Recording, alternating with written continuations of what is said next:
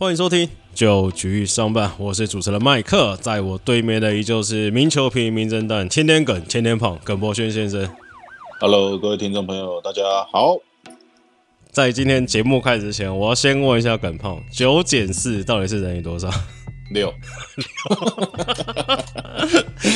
哦，我这那天看到，因为这个跟大家这个有在关心美国职棒，应该都知道，就是上礼拜，哎、上礼拜有一场比赛，这个道奇 原本想换一个这个野手上来偷一偷比赛，结果来发现这个总教练算术不好，没有办法上来投球，好像说要差六分以上才能换野手上来丢，是不是？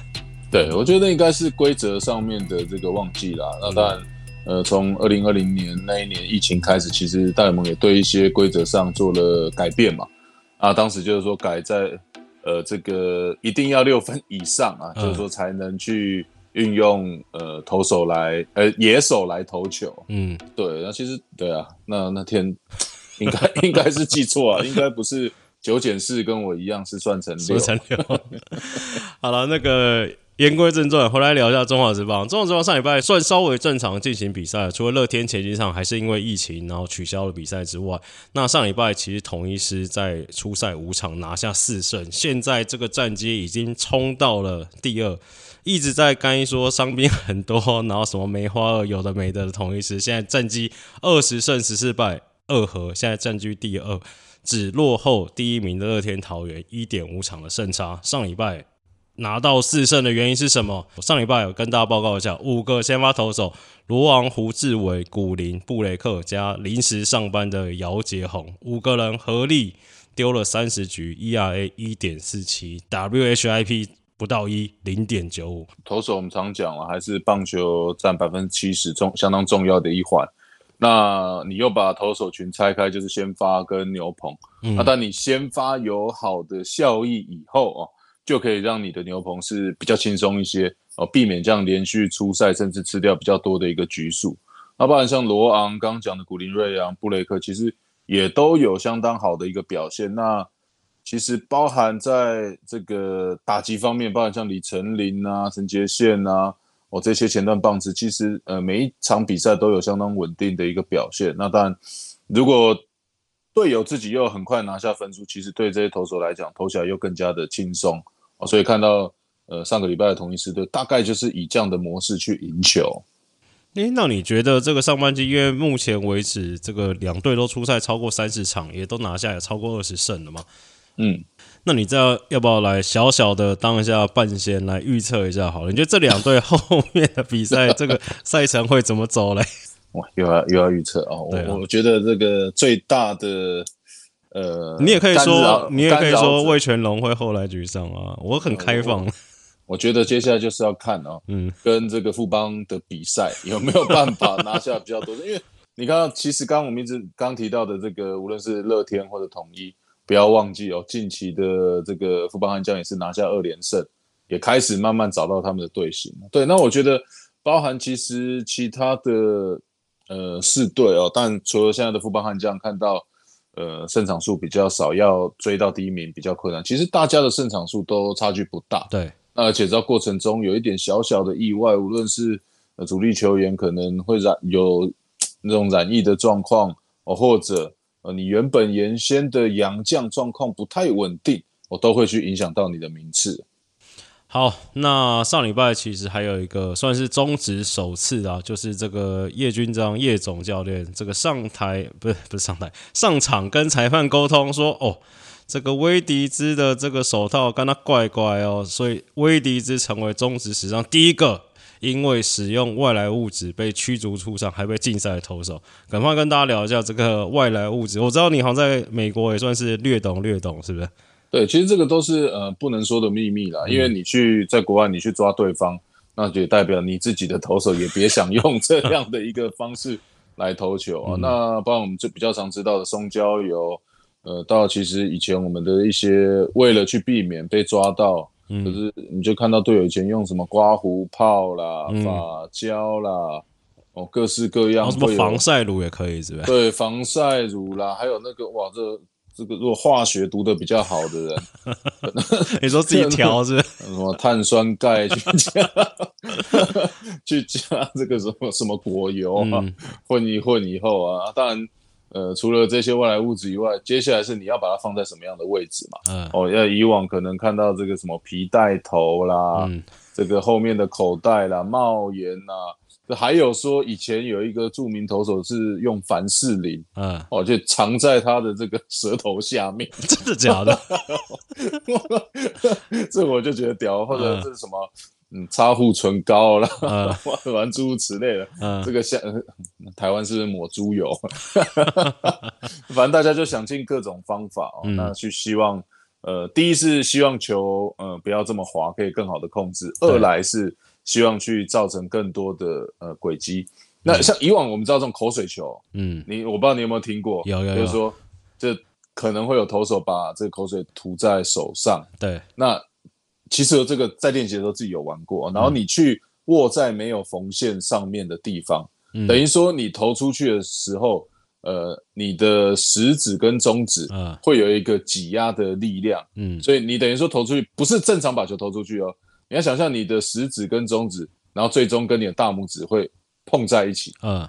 就是挤出去的那个效果。嗯哦，所以那个球就会没有太多的转动，啊会有很奇怪的一个轨迹，就是违背违背这个自然定律的一个轨迹。嗯啊，当然刚刚提到这个威迪兹最终是因为涂抹直接涂抹在手套里面啊，而且我当时看到哇，威迪兹手套是黄色的，所以那个黑色的污渍看起来是很非常明很明显，嗯。而且那个也算是蛮倒霉的啊，说不，其实并不是直接当下就被抓到这样的状况，嗯。好像这个一开始是说集脚广冠发现嘛，啊，去跟叶上总教练讲到，嗯。啊，不过最后又好像方案说，其实是蒋少红在牛棚区哦接到自己队友打过来的一个界外球以后，球粘在手套上，哇，球怎么哎自己投下去？哎，哇，怎么会有声卡的效果？嗯我 甚至说，哎，奇怪，怎么会这么黏哦？然后才进去的，赶快的告诉自己的教练团，哦，看起来对方的投手有在用这些违禁品，然后再进而去抓到威底兹这样的呃违规的一个动作。对啊，因为像这个挑战，我稍微录节目前我稍微去查一下资料，因为我看美国大联盟他们今年的规定是，就是在比赛开始前跟比赛中，就是主审就是会主动去检查两队投手的一些，不管像刚才耿胖讲到的这个器材也好，或是部位也好了。那中指我知道今年好像是没有这样，就应该就是说要。有教练去检举，他们才会去检查这些动作。所以像嗯一开始的最一开始是向魔力被检举嘛，但那时候这个叶总有点不开心，他说：“哎、我检举你那个帽子，你检查球怎么会检查出来？”跟最近上礼拜这个祝总也出来了一两次去挑战这个范米特的衣服，这耿胖你会不会觉得？这种这挑战的这个尺度要怎么拿捏？就是会不会说，哎、我没事就出来，这个你很顺的时候出来挑战你一下，这样？对，我觉得像比如说像魔力啊、范米特啊，这个好像都有一点在后面想要拐气的这种感觉，就是说没有明显的证据。嗯、我说我赛前吃巴掌滴到甜辣酱不行吗？对你总不能说身上这个球衣不干净的地方，你就要来挑战我。嗯对，那当然，呃，甚至我觉得主审其实有这样的话，我觉得就干脆一点哦，就是说，其实你你很简单的一个动作，嗯需要投手球摸一下帽子，摸一下衣服，你认为是没有问题，我觉得觉得接下来双方的总教练就是不应该再出来做这样的一个，你知道，就比如说拐气啊，嗯或者持续的想要追根究底哦。说他这个到底身上沾到的是什么东西？嗯 难道主审还要尝尝看看是什么味道吗？对啊，所以我觉得应该可能可以可以比较效法，就是美国大联盟，就是你说裁判主动去检查也好，那就是不要让这个教练冲出来，不然感觉可以想象的事情是，就是可能双方不要说无限上纲，就还是会这个妥善运用这个挑战。你看，像美国大联盟就是主动去检查嘛，那个去年最有名是那个 Scherzer，然后把裤子脱下来说你要 里面也看一下那种感觉。对，可是你要检查手也不能呃摸太久哦，像这个 Madison b o n g a 呢，我这个 裁判这个手部的马杀鸡啊，嗯这带有这个杀气的眼神看着 g a 呢，有点挑衅的味道哦，摸到最后真的两个也擦出了火花。好，接下来我们来聊一下中信兄弟。中信兄弟上礼拜只出赛三场了，原因是因为因为乐天的比赛被取消。那三场里面出来的三个投手，分别是这个德保拉、泰迪跟郑凯文。这里面反而只有这个本土的郑凯文投超过五局了，德保拉更是这个所谓生涯首度投不满四局。泰瑞。泰迪 不是泰瑞，泰迪也是三点二局都被打爆。那聊到泰迪，其实蛮巧的事情是他上一次就是也是投不满五局的状况，都是在前一场用球超过一百一十球，下一场就直接这个糖炸嘛。那我觉得会不会跟我们一开始聊统一这个，刚刚耿胖我讲这个先发跟后援的状况，我觉得兄弟的状况感觉像是因为这个牛棚三本柱的这个小黑吴俊伟。跟蔡奇哲今年状况一直不好，是不是因为这样子就会让这个不管是投手教练这个老佛爷想要偷一下，能偷一点就是一点，你就会是这个原因吗？我觉得的确啊，我觉得呃，虽然才还不到半季啊，嗯，我看到无论是泰迪或者德保拉，你都可以感受到他们控球上出了一点状况，甚至感觉起来投球球还比较疲劳。那你看泰迪其实呃一开始的比赛啊，前面两场。七局、七局、九局，那尤其是在那一场九局，那投了一百二十六球以后，接下来下一场比赛就是三点一局的表现。那三点一局以后又是八局，八点一局又是一百二十八球。那在他最后一次仅仅投了三点二局，呃呃，狂失七分，那被打十支安打之前，同样的又是这种八局的投球，然后一百一十球的一个用球数，所以。呃，上次其实他在投三点一局就的时候就有提到哦，前一场的这个九局的完投哦，到底要不要让泰迪去拼这样的一个成就啊？因为现在其实分工越来越细了，那你胜投完封其实没有没有太大的差别意义所在啊。那反而是我帮教练讲话，这一定又是球员自己想投的吧？对不对？以中华释放以前的观念，对对，那所以说这个其实你看到。呃，来到季中，我觉得很快的就会受到一些影响，而且其实等于说你面对呃的支球队，呃中现在目前就五队嘛，嗯，那你看到在三点二局之前那局那场八场八局的投球，也是面面对到富邦悍将，等于说连续面对到呃同样的球队，其实很容易呃很快就被识破，对对。好，那上礼拜其实统一这边呢，就是在守卫上，其实统一跟富邦在这个守备位置上都做了一些更换的。那这个统一在这个月伤兵蛮多的，所以丙总在这个今年球季的中间就开始尝试让林敬凯去守游击。原本大家以为就是会在这个林祖杰或是陈松廷状况好一点，就会把林敬凯再回去他的老位置，他的禁区二垒手。但是呢，上礼拜丙总在接受采访的时候，听起来感觉他好像已经打算长期的把林金凯留在游击了。那他给这个记者的理由是说，他觉得这个游击手可能不太好选啊，等于是要为未来布局，可能选二垒手或是养自己的这个会比较好。但是又有看到这个球迷。有在讨论一件事情，就是说，假如说林敬凯是 S S 级的二垒手，但他去游击可能就变 A 加或 S 级，这好像耿胖，你觉得这个决定要怎么做啊？这好像有点两难，对不对？嗯，可是我觉得就是说，现在林敬凯守的中规中矩，嗯，那就像平总讲，可能你在未来的两三年也没有办法从自己的二军，甚至从选秀里面去寻找到。呃，能力比林敬凯还要好的游击手的话，我觉得这边反而丙总做这样的一个尝试是相当的不错啦。那你说他在二垒是 S S 级的游击有差很多吗？我倒不是，倒不这么认为。我觉得只是说换个位置的时候，他必须去呃，对于这样的一个空间感，甚至传球去做一些调整。那以他的一个天生的运动能力来讲，我觉得其实对他没有太大的一个压力。我觉得反而是对于。整体的一个阵型，甚至说，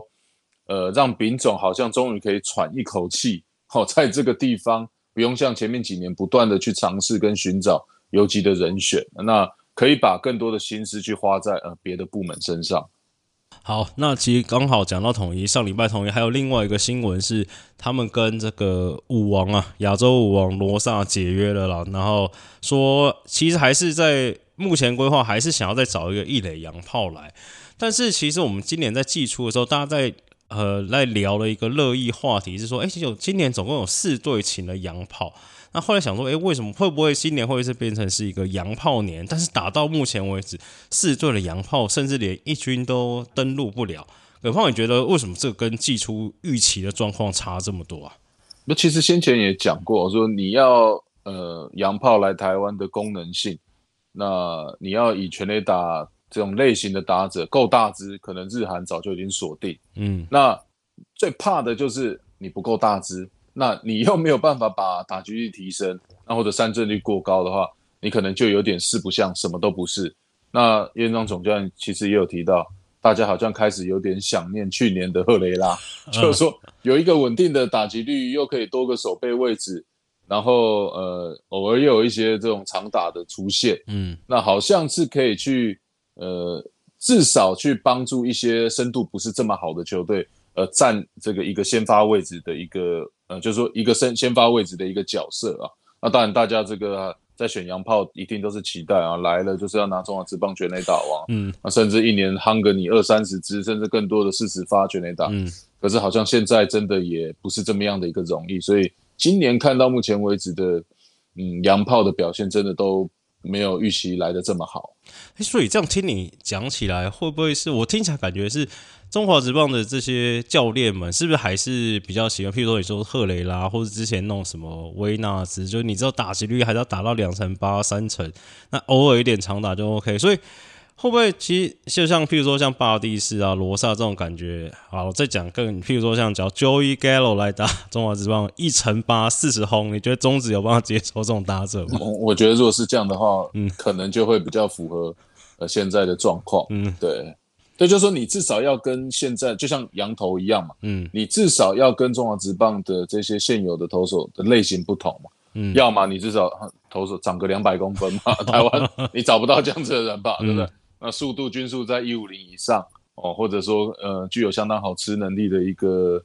呃吃局数的一个能力啊，对，我觉得就是说要有跟本土球员有一个差别性哦差异感，我觉得来的话。发会才有比较好的一个发挥的空间。好，我们休息一下，待会再回来九局上半。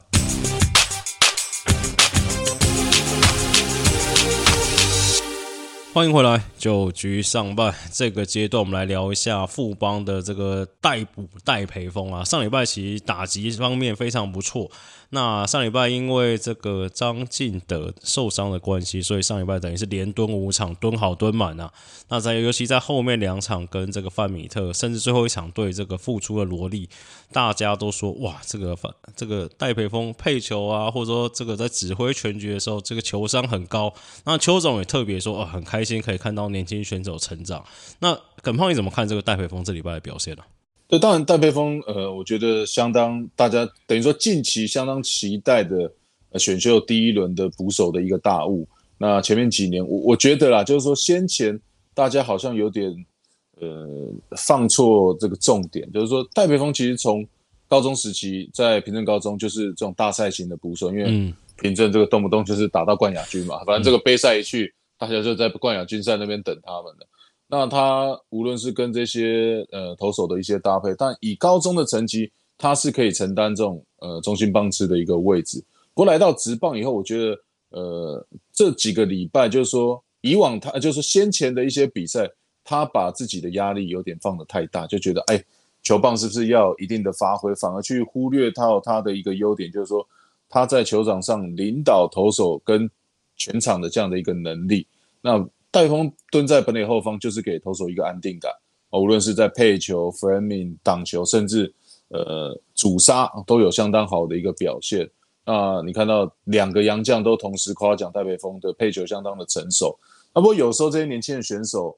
嗯，就是需要一些机遇嘛，一些时间。以往的他可能呃上来带带打，打个两次打不好，教练好像又给他比较长的休息时间，甚至。呃，很多教练都很期待他，所以其实没有太多二军的比赛，都都是把他带在身边，所以他好像也错失了一些呃成长跟培育的机会。那不过我觉得在上个礼拜，因为刚提到了嘛，张进德的伤势，呃，也让戴培峰迫使他要连续蹲五场比赛。那我觉得这边就是给他一个很很快的一个成长的经验。那这样的一个好表现，我觉得对于富邦来讲会相当有一个事实的一个案例。我觉得，即便呃张敬德回来，可能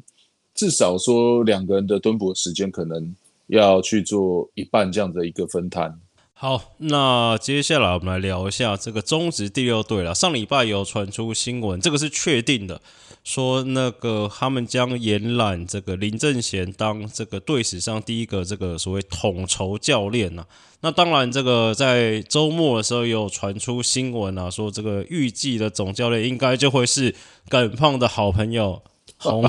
总总教练。对了，那接下来时间就交给你表演了。没有啊，当然这其实先前就传的，就是各种声音都有嘛。那当然最最开始是呃林正贤总教练，大家传哎他可能会来接任总教练的位置。那当然也有一派说法，哎有可能会延揽洪一中总教练。那当然我觉得最主要嗯还是尊重富邦这边，因为毕竟洪一中总教练现在跟富邦还有合约在身嘛。对。那现在你也不可能说呃就直直接的宣布哦，他就是我台钢的总教练了。那当然，新的球队进来，大家都很开心。那包含，呃，如果真的万一是洪一中总教练来担纲明年新任的总教练，我觉得这个对台钢也是相当好的一个优势。毕竟，呃，洪一中总教练有这么多年的一个执教的经验，又是冠军总教练，所以我觉得会很快的带台钢上轨道。对，那在当然现在看到林正贤教练也好，其实球探部门，哦，台钢近期是相当的积极哦，去找寻。呃，各个可用之兵，那可能人员的组成会先就于这两年的战力外，呃的一些有经验的球员哦，可能先去组成一个明年要打二军的基底啊，再靠选秀，然后测试会，呃，大量的一个选人来来让他们有一个足够的兵源。对，最后一个。主题，我们来聊一下。这我看到新闻，觉得蛮有趣的，所以想跟耿方讨论一下。MLB 的投手 Edward Cabrera 在投出六局无失分之外，他那场最令人印象深刻的是，他在比赛中丢了一颗九十五点五迈的变速球。耿方，你有看那球吗？有有有，对我相信这个都是所有投手梦寐以求的啊，就是说。不要九十五迈变速球啊，九十五迈的速球啊，一堆人都投不到。嗯，那看到那个情况，气得要死。那当然，其实近期的大联盟，你看到就是呃，速度取胜嘛。嗯，大家的一个训练的状况越来越好，所以也造就其实大家能力呃这几年都明显的提升。那其实九十五迈的变速球，你要说它真的有效果好吗？嗯，可能也不尽然。因为你去那个查了一下，其实它真的下坠的幅度并不大，甚至。还没有下坠啊，对，只是说，我觉得这就是一个噱头了。当当这个 MLB 的这个官方显示出来，这是一个 change up 的时候，哇，大家说到底有没有看错？九十六迈的 change up，那这样子诉求是不是要投到一百迈？嗯，不过这也其实对于很多投手来讲啊，也是困扰他。他也很想说，我九十八迈的诉求，我要把我的变速球投到九十迈或者呃八十九迈附近的一个。至少有十迈的一个速差，可是有时候无论是握球、挥背、出手的感觉，就是让这些投手没有把办法把速度降下来。嗯，不过不过我觉得就是这是一个很特别的投手了。那我觉得他的一个表现，来看看可不可以帮助马林今年有一个不错的成绩啊？哎，对，因为我在这个查这个选手资料的时候，刚好看到那个。就是因为就像刚才耿芳来讲了，说哎，你这个九十五点五迈跟你他直球好像九十八、九十九迈，好像没有这种变速的差别。然后刚好那个在那是一个美国 YouTube 他们在做，他说他们现在美国好像一个流派是，譬如说之前那个那个魔 Z 魔神 Greenkey 嘛，他是刻意把他的直球跟变速球的速度拉成差不多，这是有什么特别的效果吗？呃，其实就是说当。就是说，我们现在直球希望投出越来越多不同的轨迹嘛，四缝线、Carter、Sinker。可是有一些人在投 Sinker，呃，握这种二缝线或者用你的食指跟中指这样子的一个投球方式，就没有办法产生这样的轨迹。嗯，那包含像这个 Granky 的投球，其实他的变速球真的跟他的速球其实大概差一两迈而已。可是横向的轨迹或者往下坠的轨迹就很明显。嗯，对，就是他是希望，我觉得。他最终是想要产生一个 sinker 的效果啊，我去混淆大致，并不是说呃把速差给投出来。所以其实你看到真的是近期蛮多投手，因为去呃用不同的一个握法，嗯，然后感觉起来就是去投他的，希望产生这样子 sinker 的一个效果。好，接下来我们来看一下上礼拜中职的这个延上九人捕手的方面。其实原本这个吉利吉捞这里上礼拜其实打的不错，也打了两次全垒打，但上礼拜捕手这个位置还是要给我们刚才聊的这个代捕戴培峰。上礼拜戴培峰出赛五场，十六个打数，打出七支安打，打击率四成三八。然后在一垒手，这又是要再给一个，这也算是新人啊，也是蓝蓝的，也是富邦这个第一神拳林一拳在回归一军之后，上礼拜也是缴出了十八支七，然后也是三乘八九的打击率。那二垒手其实因为其实就像刚才耿胖讲，还是有蛮多球员确诊了。那二垒方面上礼拜表现比较好的话，就是这个桃园的核弹头林立啊，只出了两场，但是八个打数敲出了四支安打，还有两支长打。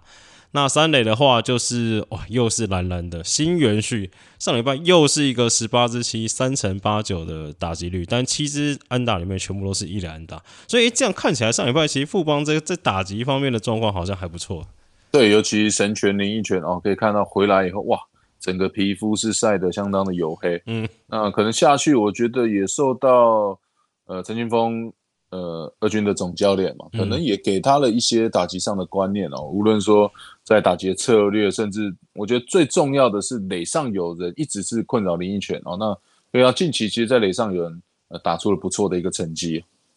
好，那到游击这边哦，继续蓝蓝的那个富邦的王胜伟上礼拜十七支五。那其实游击手我比较想聊一个就是魏权的张振宇啦。那因为其实，在魏权的比赛的时候有发现。这个叶军章总教练把他放到是三棒的位置，对。然后赛后的时候，这个叶总有说他觉得张振宇很像这个中南美洲的这个游击手，他是说是有点像这种 Bias 啊，或者是 Korea 这种的感觉吗？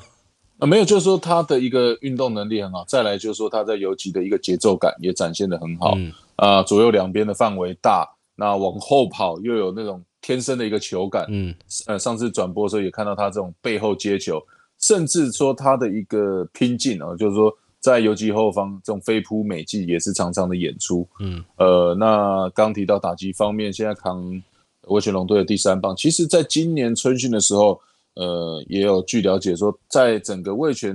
呃办的这样打击营里面啊，嗯，张振宇的各项数据其实都是在那这些年轻的好手上面是排前面几名的一些数据，无论是击球的。呃，出速、扎实度、barrel 这几个选项，我觉得也看得出来，叶军章总教练是相当的呃极力的想要栽培张振宇。对，因为叶总一直说，他觉得张振宇他现在这个体型啊，假如说呃，因为跟着职业队训练，然后加一点重训，他可能身体再长大一点，肌肉量他上来，那个长打可能是会慢慢的出来的。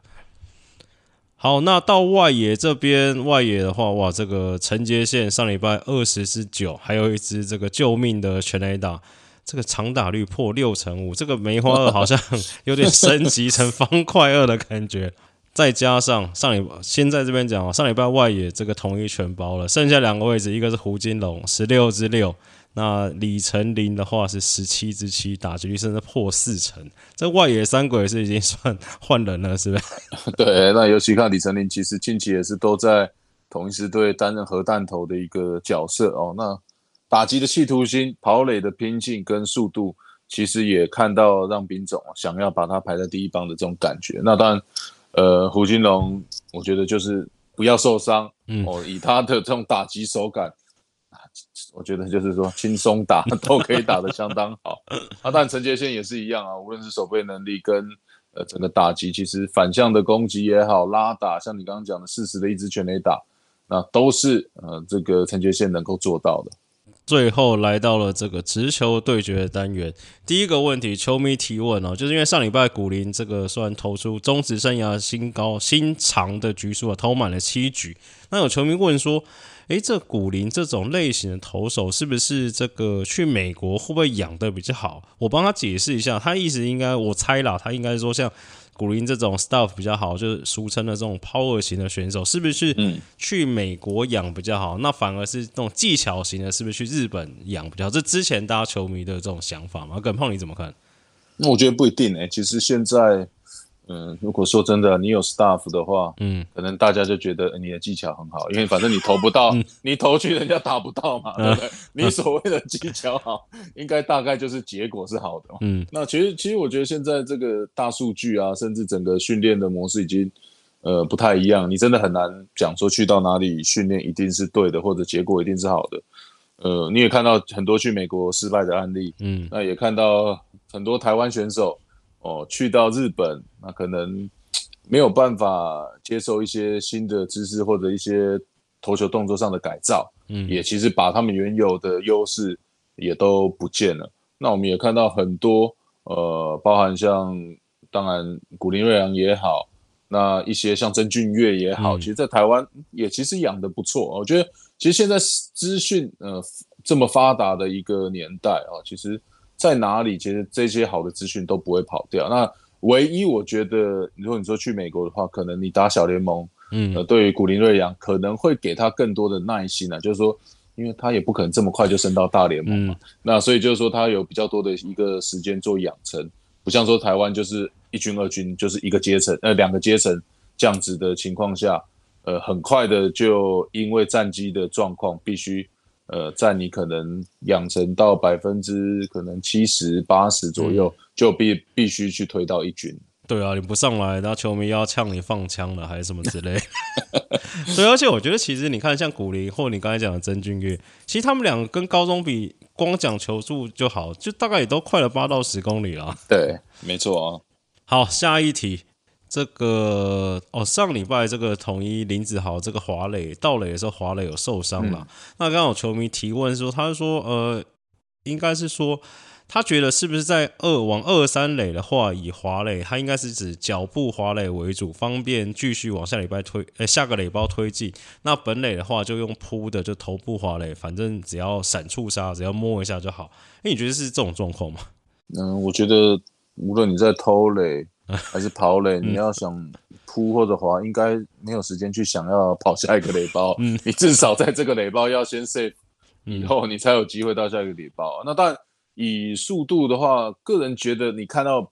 呃在盗垒这样的状况比较多的，应该还是用飞扑的嗯一个状况。就第一，呃，你可能速度上会快一点；第二，你可能有闪躲的一个机会。嗯对，那当然，滑垒的话，呃，看到这个林子豪这边，感觉上是比较接近垒包以后才红，我们常讲的这个有点这种定杆的这种感觉哦，嗯对，所以才去影响到，所以这个有时候就脚步的拿捏，甚至这个跑动的脚步没有抓好，所以所以所以没有说一定是哪一个比较好，我觉得是要去适合选手他的一个方式。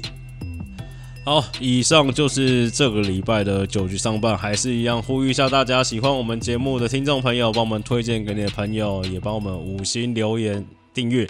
那以上就是今天的酒局上班，我是主持人麦克，感谢大家收听，大家拜拜。拜拜。